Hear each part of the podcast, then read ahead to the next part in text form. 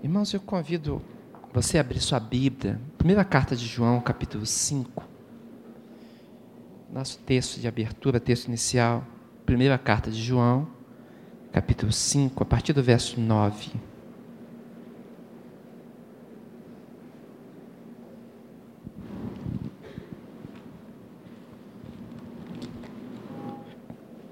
Amém. Louvado seja o Senhor. Primeira carta de João, capítulo 5, a partir do verso 9. Quero saudar a todos com a graça e a paz do Senhor Jesus. Amém. Alegria estarmos juntos mais essa noite. A palavra de Deus diz assim, a partir do verso 9: Se admitimos o testemunho dos homens, o testemunho de Deus é maior. Ora, este é o testemunho de Deus que ele dá acerca de, do seu filho. Aquele que crê no Filho de Deus tem em si o testemunho.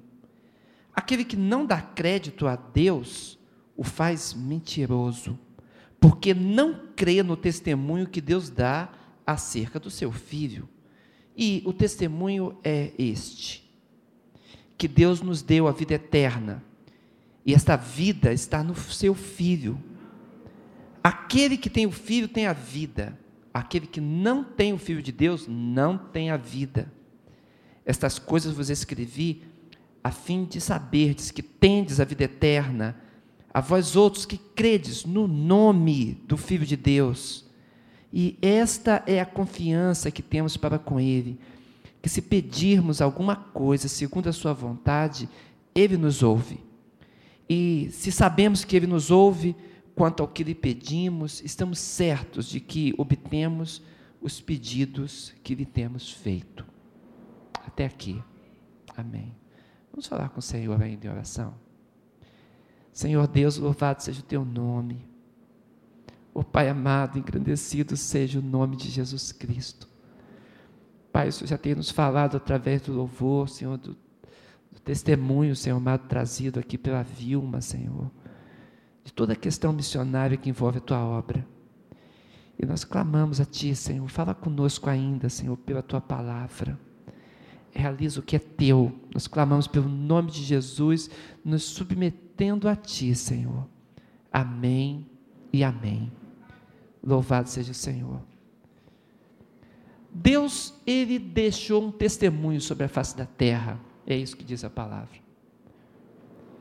Uma pessoa pode dar testemunho e nós escutamos, vamos ver se é coerente, se não é, se aceitamos, se não aceitamos. Normalmente, quando a gente percebe veracidade num testemunho, nós recebemos, aceitamos o testemunho. Pois o apóstolo João diz: se nós até admitimos o testemunho de homens, quanto mais o testemunho do próprio Deus. Deus deu um testemunho a toda a humanidade. Ele testemunhou a respeito do filho dele. Deus disse que aquele filho, Jesus Cristo, o filho unigênito dele, que ele é Senhor sobre todas as coisas, que ele estabeleceu o seu filho Jesus como Salvador do mundo. Esta é a palavra que Deus disse sobre Jesus Cristo. Ele disse que este é o meu filho amado em quem me comprazo. E ainda disse: A ele ouvi. Deus Pai espera que toda a humanidade se volte para Jesus Cristo. E a Bíblia, ainda com essa passagem tão, tão sincera do coração de João, ele diz: se a gente não crê no que Deus está falando, nós estamos chamando Deus de quê? Estamos dizendo que Deus está mentindo. Se Deus diz, olha, a vida está no meu filho, e eu falo, não, acho que não. O que, que eu estou chamando Deus?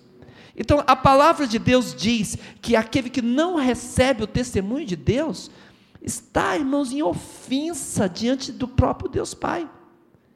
E nessa colocação tão contundente, tão clara do Espírito Santo de Deus, ele diz então que nós podemos ter a vida eterna que Deus está oferecendo em Jesus Cristo, se nós crermos no nome do Filho de Deus.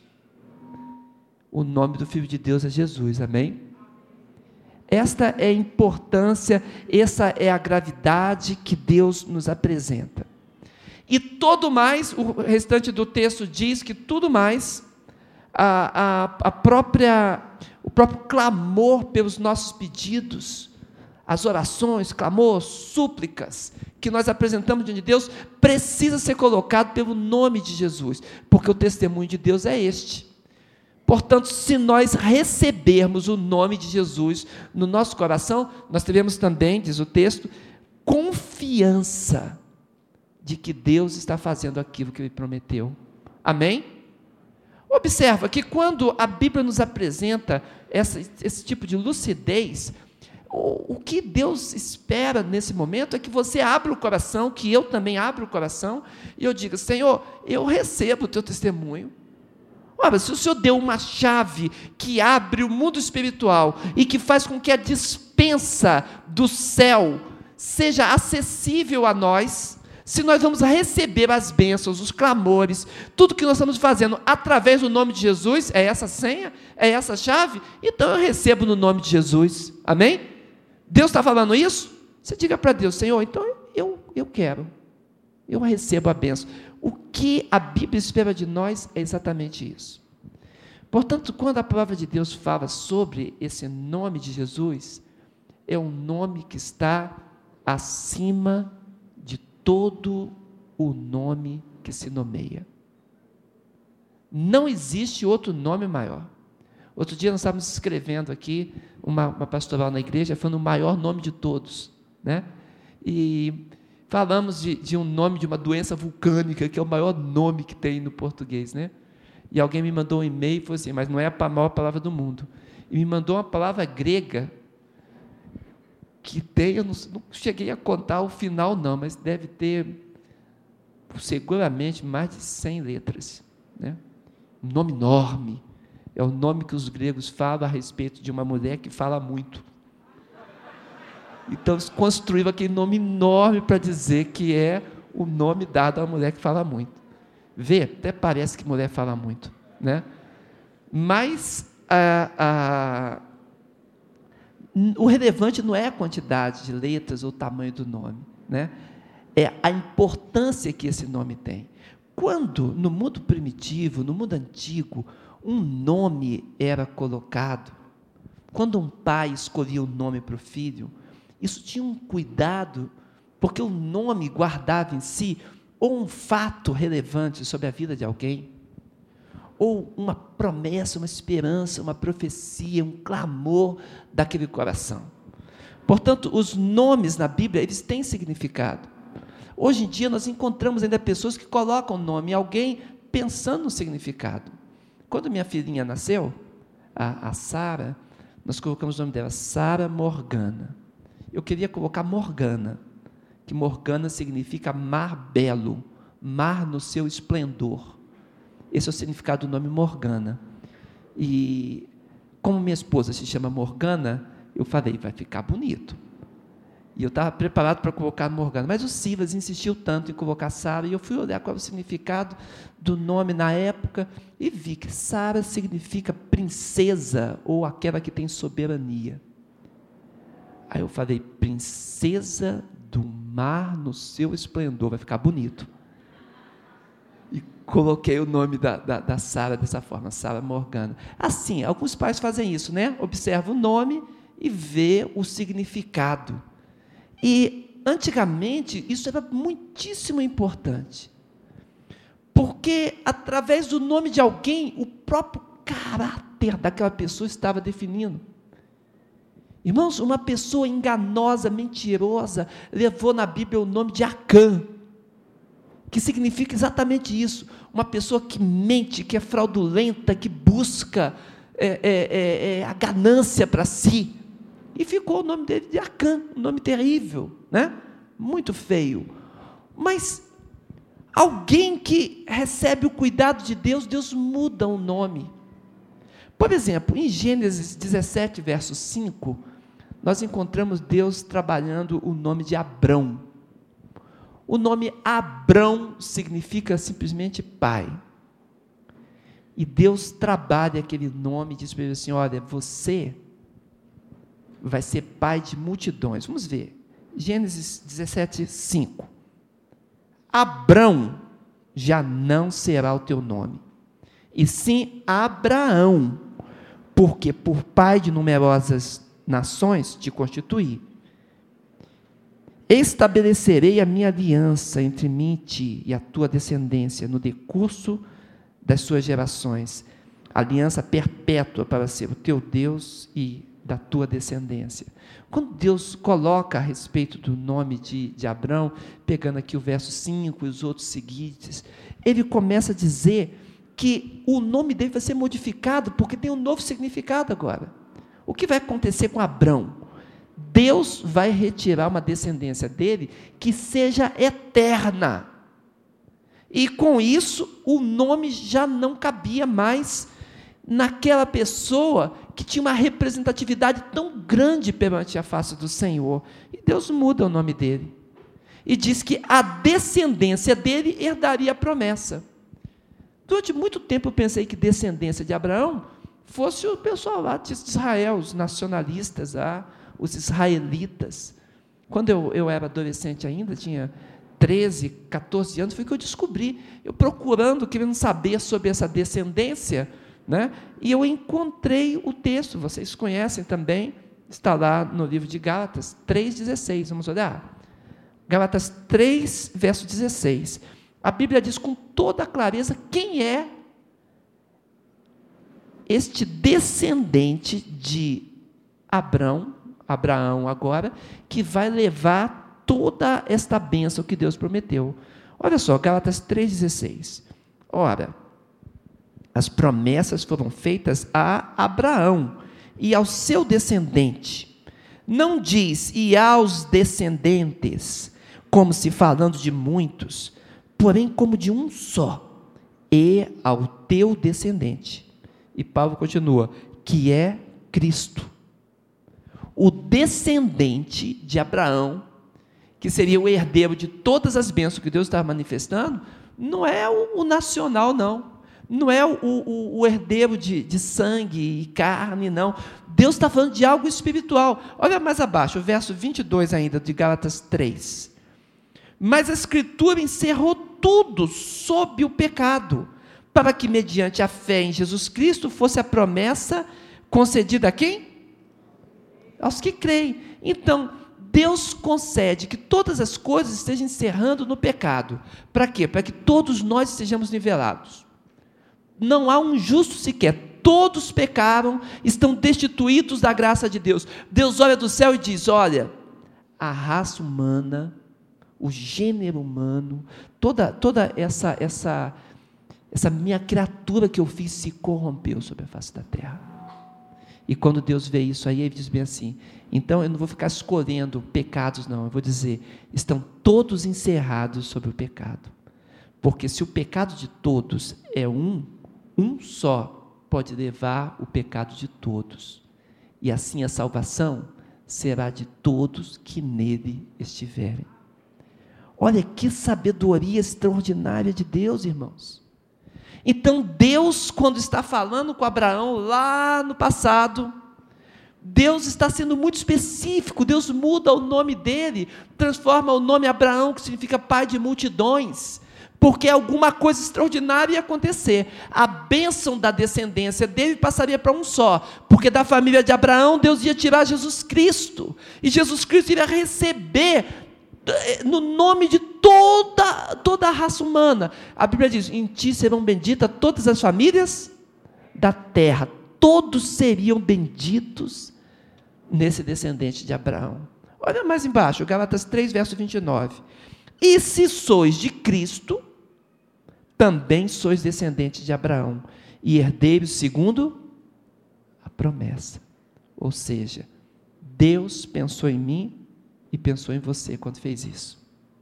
Se a herança passasse somente a questão do sangue, muitos gentios, as pessoas que não eram judeus, não teriam possibilidade de herdar a bênção.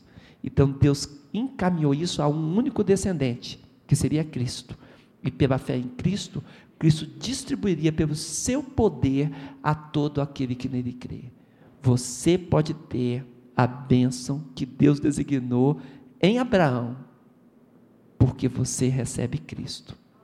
Quem quer receber Cristo hoje? Diga assim. Amém? É de Deus, é do Senhor. Observe, então, o que está trabalhando aqui? Deus está trabalhando o significado do que Ele vai fazer. Irmãos, quando a gente fala de nome, o texto da Bíblia que fala mais fortemente sobre o nome de Deus no Antigo Testamento é Êxodo. Êxodo 3, verso 13 e 14. Êxodo 3, 13 e 14 é quando Moisés pergunta para Deus: é, Eu quero dizer o nome. Quero chegar lá para o povo de Israel que está cativo no Egito e dizer qual é o teu nome. Aí o Senhor diz: Eu sou o que sou. Eu sou o que sou. E no verso 15, ele abrevia isso e diz, para ele anunciar o nome dele como eu sou. É o, o nome que em hebraico se pronuncia como Yahvé, e a Septuaginta, a tradução para o grego, traduziu como egoemi. Eu sou. Essa palavra, eu sou, o nome de Deus, Yahvé, esse nome fortemente comunicado como especialidade de Deus ao coração daquele que crê, Jesus Cristo traz no seu nome o nome Yahvé. Antes, abra por favor João capítulo 8. Observe, irmão, eu queria que você pegasse essa virtude de Deus hoje na sua vida. João capítulo 8. O capítulo todinho de João, Jesus está dialogando com uns judeus um pouco complicados. Eles dizem que Deus é o pai deles, e Jesus fala: não é não. Fala, Mas como não é? Nós não somos geração de, de Abraão, não somos descendentes ali, segundo a carne. Jesus fala: não é isso. O plano de Deus não é descendência da carne. Aquele que é nascido da carne é o quê? É carne. Para que, que Deus quer carne? Eu lembro do, do, do irmão do, do, do, do Rabi Ramarajá, ele diz bem assim: quantas vezes você acha que é necessário reencarnar para chegar ao céu? E, e o Rabi, ele é um hindu, e, e, da casta Brahmani, a mais alta casta que tem entre os hindus. E fala, quantas vezes você acha que é preciso reencarnar para chegar ao céu? E pensa lá e fala, ah, milhares de vezes, né? Até que possa chegar ao céu. E o, o irmão dele responde: Não, é necessário uma vez só. Fala, uma vez? Aí ele deu o texto. Ele diz: A Bíblia diz que se você nascer um milhão de vezes, cada vez que você nascer, você é o quê? Carne. O que é nascido da carne é o quê? É carne. Não, nasceu um trilhão de vezes, vai ser o quê? Continua sendo carne, irmãos. Essa carne aqui sujeita a esse mundo, sujeita ao pecado, sujeita à tentação, com as suas fraquezas. Não importa quantas vezes nasça, seria sempre carne. E ele ali que tinha recebido Jesus falava para o seu irmão e disse para ele: se você nascer um milhão de vezes, você vai continuar sendo carne. Você precisa nascer é da água e do Espírito uma vez só. Amém? Se o novo nascimento, o nascimento de Deus acontecer no teu coração, pronto, acabou o seu problema espiritual. Porque aí, quando você morrer, você já está liberado logo para Deus. Amém? Então, quando Jesus Cristo está falando com eles, ele diz: não é esta questão de você pertencer a uma família de sangue, não é isso. No verso 56, olha só. Jesus é bem explícito. Ele fala bem assim: Abraão, vosso pai, alegrou-se por ver o meu dia, viu e regozijou-se. Abraão viu o teu dia, foi o pensamento daqueles judeus. Mas, o verso 57, você não tem ainda 50 anos como é que você viu Abraão? A pergunta assim perplexa daqueles homens. E no verso 58 Jesus responde. Respondeu Jesus: Em verdade, em verdade vos digo, antes que Abraão existisse, eu sou. E aí ficou todo mundo assustado. Ficava assustado, porque Jesus falou com a autoridade do próprio Deus. Ali é Deus manifesto diante deles. Antes que Abraão existisse, ele não falou assim, eu era, não, eu sou. Porque Deus é, é sempre, em todos os tempos, em todas as eras. Deus não envelhece. Amém? Uma eternidade mais um ano é quanto? Uma eternidade mais 10 anos, mais 50 anos, é quanto? Mais mil anos. Deus não envelhece. Amém? Não envelhece. Ele é o mesmo sempre. Ele é o Deus eterno, irmãos. É o nosso Senhor. E Ele está ali diante daquelas pessoas. E elas estão olhando para Ele. E Ele está abrindo o seu coração, querendo corrigi-los. E Ele diz: Antes que Abraão existisse, eu sou. E sabe o que, que acontece com aqueles homens? Em vez deles abrirem o coração, eles ficam com raiva, ficam irritados com Jesus. Alguns querem pegar em pedra. Se pudesse pegar uma pedra e tacar, eles fariam isso. Fariam igual aquela história que o homem tacou, né? Quem não erra, atire a primeira pedra, perguntou um pastor, né? Aí um, um membro da igreja pegou uma pedra e tum, tacou lá no adolescente que tinha feito o erro. O pastor falou: Você não erra? Aí o adolescente falou: Não dessa distância. Né? Não é quem não erra, né? Aquele que não tem pecado, não atire a primeira pedra. Mas no meio dessa desse jeito de falar aqui de Jesus, Jesus se apresenta dessa forma, e eles ficam irritados com Jesus, em vez de abrir o coração e receber a bênção, ficam irritados. Mas esse nome do eu sou sobre Jesus é a autoridade do Deus do céu que criou tudo, que criou você e que sabe tudo. É o Deus que pode solucionar, irmão, a tua vida. Deus pode destrinchar o seu problema, o seu problema psicológico, o seu problema material. Deus pode fazer qualquer coisa. Ele é o Senhor que engendrou a própria vida e está aqui diante de você. O Senhor do céu fala hoje ao teu coração. Ele está falando dentro de você, porque Ele nos usa, Ele usa todos nós. Ele é Deus onipresente e todo-poderoso. Amém?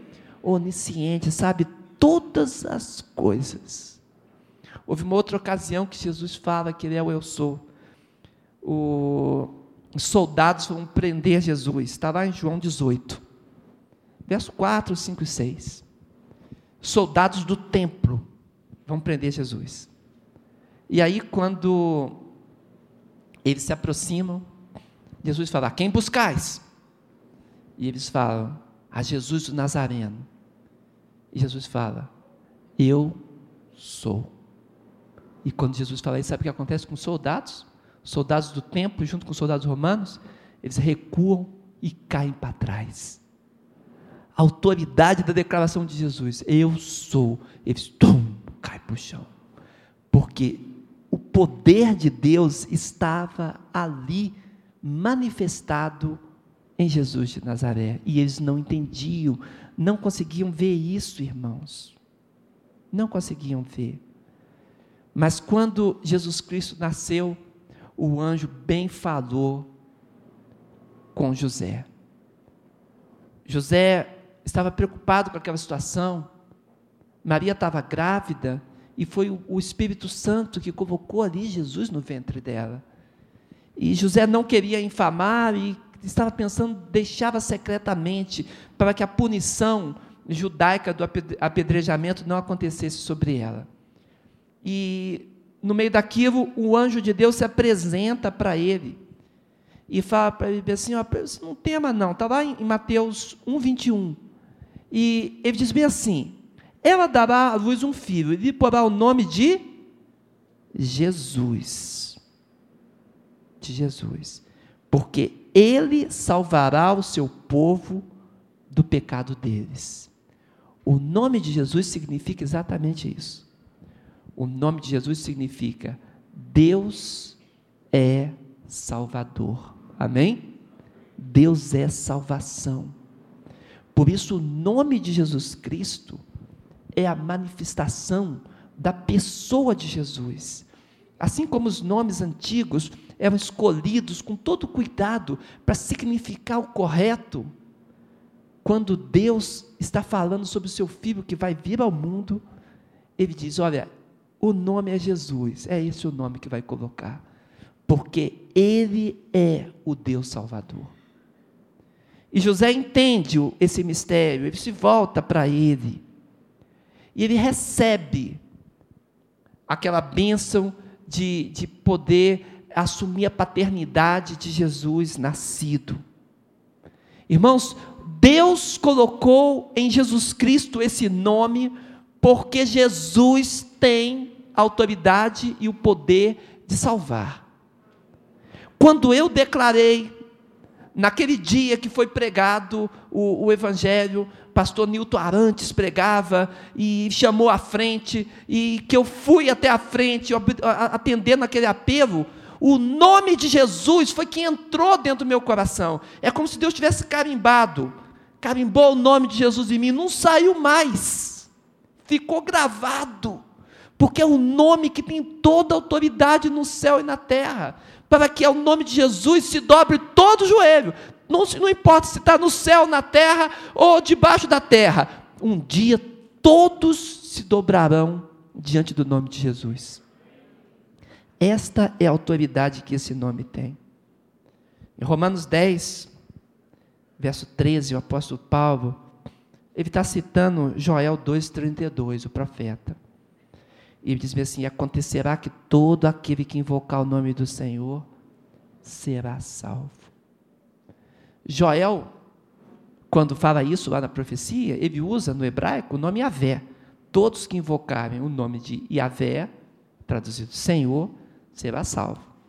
Aí, Paulo, falando aqui em Romanos 13, fala o nome do Senhor, se referindo a Jesus, porque é o mesmo Deus. Amém? E se você olhar de novo, olhar em, em, em Atos 2, verso 21, na pregação de Pedro, Pedro utiliza a mesma profecia de Joel e diz: E todo que invocar o nome do Senhor será salvo. A mesma interpretação, eles discerniram o que estava acontecendo, irmãos. Eles discerniram: o nome de Deus é Jesus. Amém? Presta atenção: o nome de Deus é Jesus. Deus queria que o nosso coração se abrisse para essa realidade. Por isso, ele preparou o coração daqueles servos. Eles estão lendo, estão olhando as Escrituras, estão discernindo. E estão percebendo que é o nome de Jesus que é a senha que abre todas as coisas. Salvação é por Jesus. Quer ver? Abre, por favor, Atos 2,38, por gentileza. Pregação do apóstolo Pedro, ele diz, 2,38: Arrependei-vos e cada um de vós seja batizado em nome de Jesus Cristo. A resposta ao arrependimento é o nome de Jesus. É isso que Deus espera de nós. Quando a gente participa é, de obra de libertação e oração, e algumas pessoas aqui da igreja têm bastante experiência com isso, com obra de libertação, sabe que o nome que realiza todas as coisas é o nome de Jesus. É esse nome que faz o mal fazer o quê? Tremer e ir embora. É esse nome que faz o mal embora. Quando o crente diz há poder no nome de Jesus, ele sabe que esse poder é o poder que concentra a vida do, de Deus, a manifestação de Deus, a vontade de Deus, está tudo nesse nome. Então, quando a gente chama pelo nome de Jesus, é o próprio Deus que se manifesta a nós. Portanto, irmãos, quando nós estamos falando de Jesus Cristo, o que, que o Antigo Testamento diria? Por favor, Isaías 9,6. Ele fala: um menino vos nasceu, você conhece, um menino se nos deu, o governo está sobre seus ombros, é assim? E o seu nome será: qual é o nome? Maravilhoso, conselheiro, Deus forte, Pai da eternidade, príncipe da paz. Esse é o conteúdo do nome de Jesus. O maravilhoso conselheiro. Você pode buscar ele e a resposta virá ao teu coração. O Deus forte. Eu gosto dessa expressão é, do hebraico, né? El Gibor. É o nome Deus forte em hebraico. Aqui em Isaías, que, que tem essa profecia, Isaías 9, 6, ele tem um pouquinho mais adiante, no 10, 21, se referindo a, ao Deus Pai, ele diz também, é o Gibor, né? o Deus forte. Os restantes se converterão ao Deus forte. Deus tem em Jesus Cristo o poder de realizar tudo. Nós estamos estudando na quarta-feira Apocalipse e mais as questões da escatologia. E a Bíblia diz que todas as coisas foi conferida ao nome de Jesus. E a gente olha e vê Jesus Cristo sentado no trono, no centro do trono. Passa o capítulo, Deus Pai está sentado no centro do trono. Aí você falta, quem é que está sentado no trono? Deus Pai ou Jesus? Aí quando você vê, é o Deus Trino, amém? É o grande Senhor. Jesus Cristo é o próprio Deus. Ele é o Pai da eternidade. A eternidade começou com Ele. Ele iniciou a eternidade. Tudo mais, irmãos, é derivado. Ele é o príncipe da paz. Quando a Bíblia fala aqui de príncipe, está se referindo a principado, ou seja, ele tem o domínio da região onde se fabrica a paz. Vem dele, vem do próprio Jesus Cristo. É isso que o texto está falando. Pois nele foram criadas todas as coisas, tanto as que estão no céu quanto as que estão na terra Colossenses 1,16. Ele é o Deus que suscita a vida. Lembra de João 11? Por favor, abra ainda. João 11, verso 25 e 26. Disse-lhe Jesus: Eu sou a ressurreição e a vida. Quem crê em mim, ainda que morra, viverá. E todo que vive e crê em mim não morrerá eternamente. Não morrerá eternamente. Aí Jesus pergunta o quê? Crês nisto? E eu pergunto para você: você crê nisso? Que se você recebe o nome de Jesus, recebe o Senhor Jesus Cristo, você não vai ter morte eterna, mas vai viver para sempre com Jesus. Amém? Você crê nisso? Você quer essa bênção para você?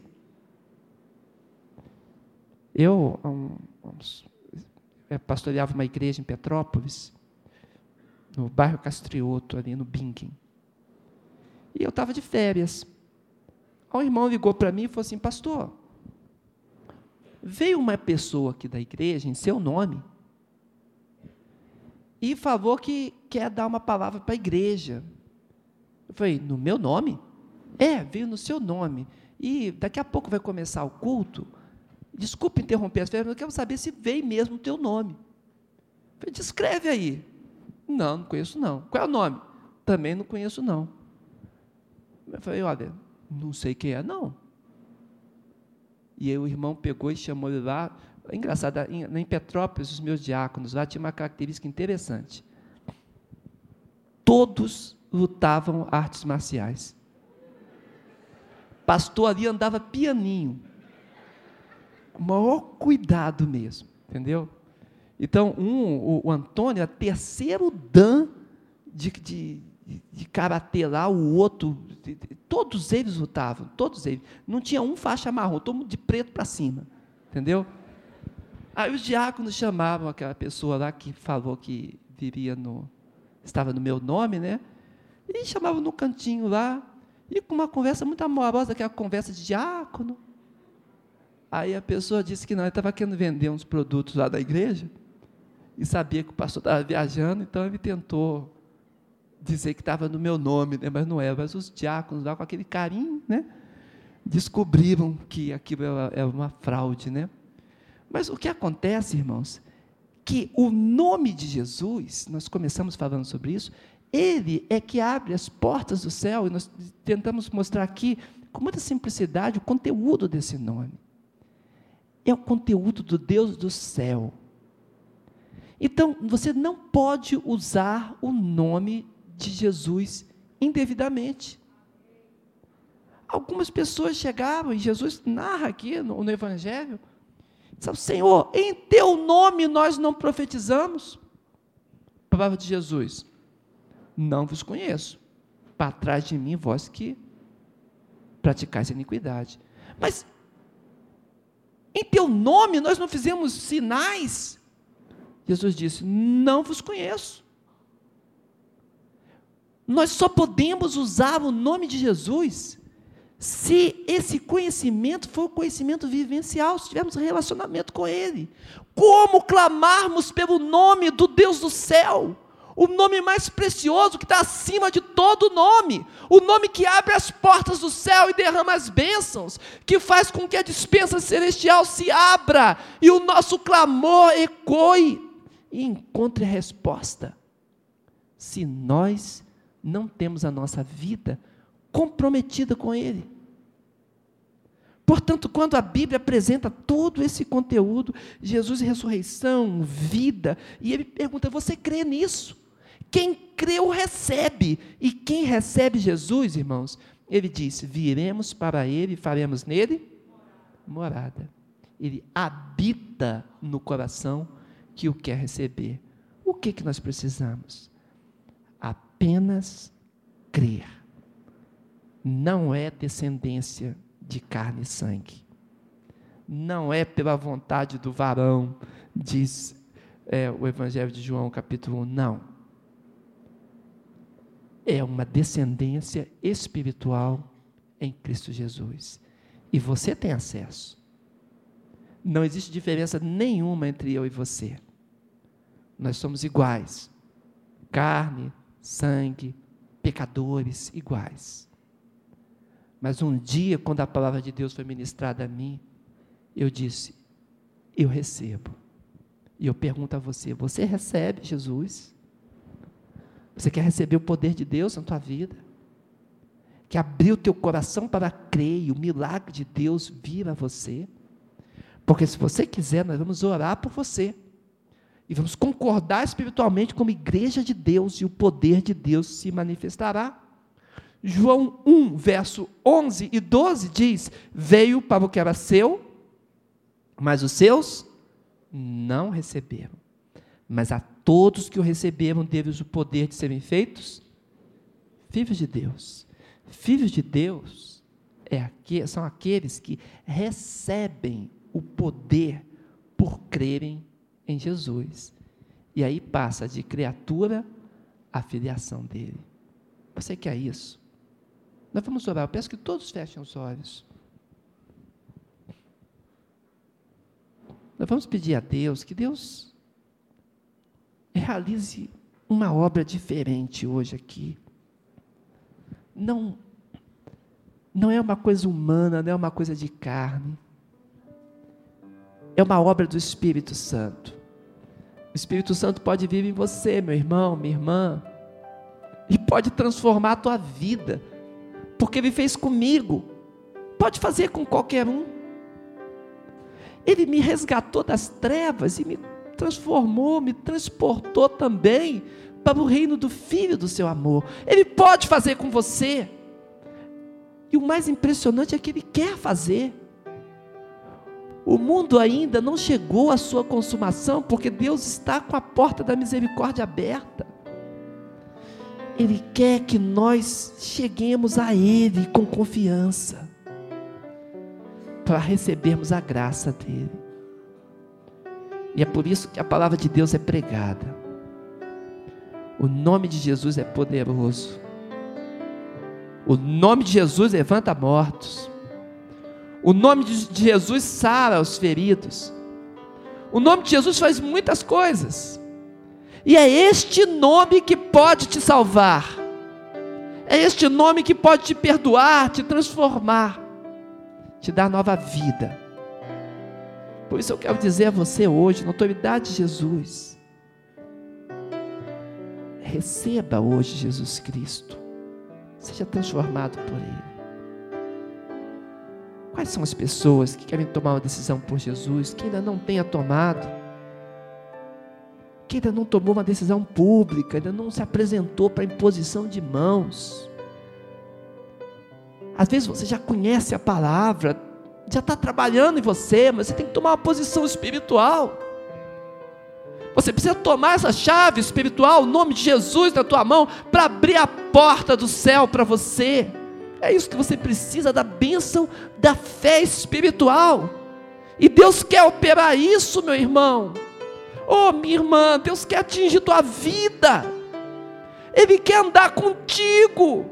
Não ande sozinho nesse mundo, anda com Jesus. Foi para isso que ele veio e a porta ainda está aberta. Ele quer salvar você. Quais são as pessoas que hoje querem receber esse milagre da salvação? Por favor, faça como eu estou fazendo, apenas levante a mão, assim para o alto. Eu quero identificar você, que eu quero orar por você. Levanta a mão assim, como eu estou fazendo. E levantando a mão, eu vou entender que você está se apresentando para ser transformado por Jesus para o poder de Deus se manifestar na tua vida. E o milagre acontecerá. Salvação. Levante a tua mão. Quais são as pessoas? Levanta assim como eu estou fazendo. Simples gesto. E o poder de Deus se manifestará. O Altíssimo te cobrirá com a sua destra fiel. Oh Jesus, olha para nós, Senhor. Olha para os meus irmãos aqui, Senhor. Olha para cada um que aqui está. Oh, Senhor, vem realizar, Senhor amado, do teu poder e da tua graça. Levante alto, quero ver. E quero orar por você. E Deus quer te abençoar. Por Jesus Cristo, Senhor, levante a sua mão e receba o cuidado de Deus. Nós vamos orar. Todos com os olhos fechados, toda a igreja nesse momento, olhos fechados. Esse momento de, de clamor é um momento de unidade, não é momento para conversar ou olhar para o lado. É unidade em Cristo. Obrigado, irmãos. Nós vamos orar. Se ainda tem alguém aqui que quer tomar uma decisão por Cristo, uma decisão espiritual. O teu momento é agora, porque Deus está te desafiando, apelando ao teu coração. No nome de Jesus, se apresente a Ele. Nós vamos orar. Senhor Deus, ó Pai, louvado seja o teu nome, Senhor. Quero te dar glória. Porque Jesus Cristo, o Rei do céu, ele aceitou vir aqui, Senhor, onde nós estamos. Ele aceitou, Senhor amado, comparecer nesse mundo. Senhor, se fosse num trono de glória aqui deste mundo, num reino, Senhor, coberto de ouro e pedras preciosas, ainda seria uma perda terrível, porque ele tem a glória total do céu. Mas não foi isso que ele fez, não. Ele nasceu num lar humilde foi recebido por nós nessa terra, numa, numa pequena estrebaria, Senhor. Viveu aqui, Senhor, naquele chão empoeirado da Palestina. E deu a vida vertendo seu sangue por nós. E por isso nós te glorificamos, Senhor. Porque essa salvação é grande. O Deus que quis vir aqui nos resgatar, morrer pelos nossos pecados por isso te damos honra e glória. Ó Pai, eu peço que o Teu Espírito Santo venha discernir cada coração aqui presente. Ó Pai, eu sinto no meu coração, Senhor, que há pessoas aqui para tomar uma decisão por Ti. Mas isso é algo do coração, uma decisão pessoal. Eu peço, Senhor amado, que a Tua graça os alcance que ainda acha, Senhor amado, oportunidade. Igreja de Deus, receba cuidado de Deus. Pelo nome de Jesus Cristo. Amém e amém. Que o Senhor Deus seja louvado. Amém, igreja?